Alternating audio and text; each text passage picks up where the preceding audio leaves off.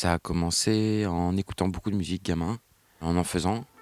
J'étais euh, vraiment la génération Walkman avec euh, la cassette qui tourne en boucle. Euh, Après le bac, j'ai eu l'opportunité de, faire un stage dans un studio. Et puis je suis jamais ressorti en fait. Et j'ai appris sur le tas. J'ai fait stagiaire, euh, à porter le café, à plier des câbles, à devenir assistant. Te souviens-tu sur Malcolm X? Donc euh, je sentais ça me plaisait. Voilà, je, suis- je suis arrivé tout de suite dans des gros studios avec euh, des câbles partout, des consoles de 10 mètres de long. Donc c'était hyper impressionnant. Te dire que je me suis tout de suite senti euh, à l'aise, peut-être pas. En tout cas, je me suis senti bien. Te souviens-tu des temps anciens? C'est un peu du, comme du matériel de Formule 1. quoi. C'est du matériel qui aide à faire du très bon son, mais qui est très puissant. Donc on peut faire des énormes bêtises.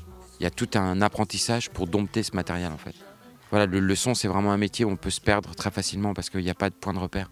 Donc c'est beaucoup ça qu'on doit apprendre parce que c'est les métiers où on a beaucoup de pression. Les places sont très très très très très chères et, et c'est très dur. Donc il y a l'artiste, il y a la maison de disques, il y a le manager, et il faut que tout le monde soit content un peu. C'est vous qui avez le bouton de volume, c'est vous qui avez les faders, donc il y a une responsabilité sur le bon fonctionnement des séances qui est sur les épaules, et c'est des métiers où, euh, si vous voulez, ce qu'il y a de bien ou ce qu'il y a de mal, on le prend assez personnellement, parce que c'est notre personne, c'est nos oreilles. C'est pas, on se cache pas derrière un truc.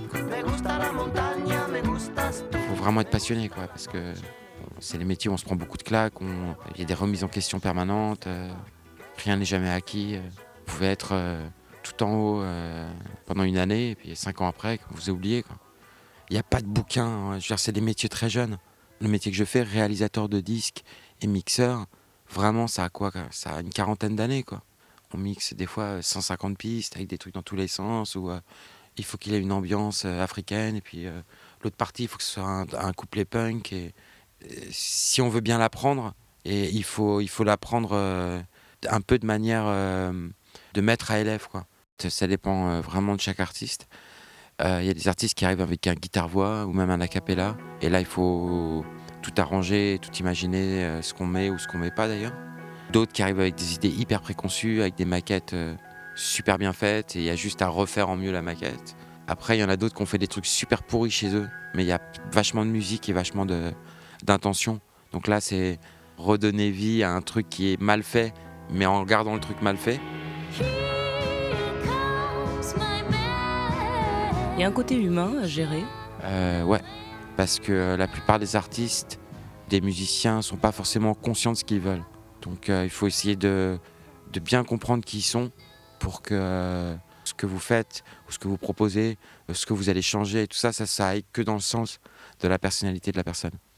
Et la plupart du temps, un crooner voudrait chanter comme un punk, et un punk, au fond de lui, voudrait chanter comme un crooner.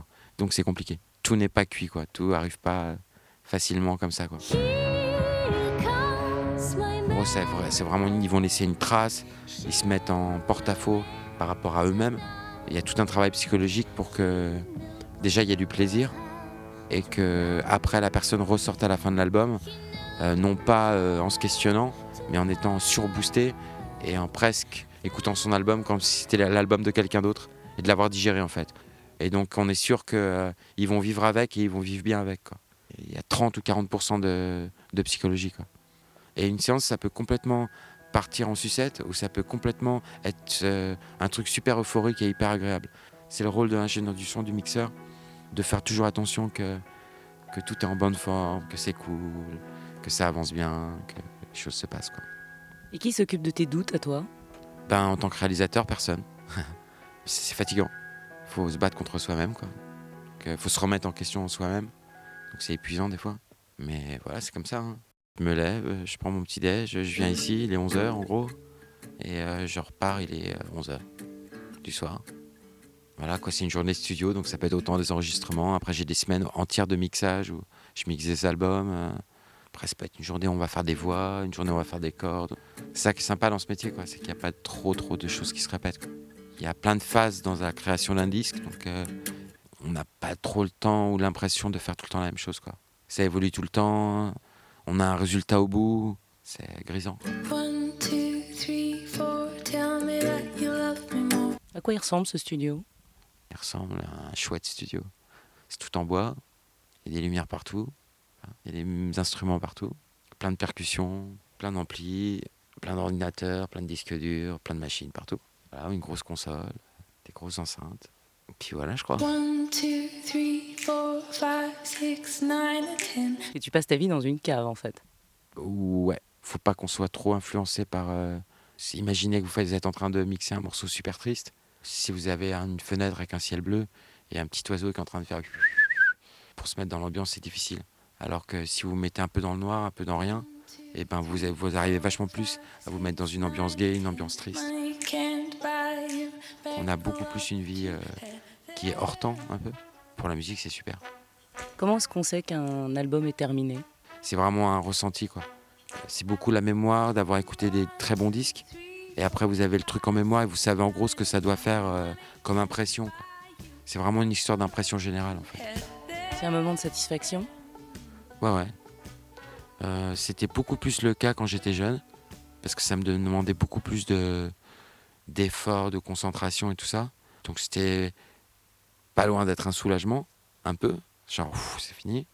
Alors que maintenant, comme j'arrive à beaucoup plus euh, prendre de plaisir tout le temps, j'ai beaucoup moins le truc de la fin d'album. euh, je suis content, mais je veux dire, je j'ai pas le plaisir que ça s'arrête en tout cas.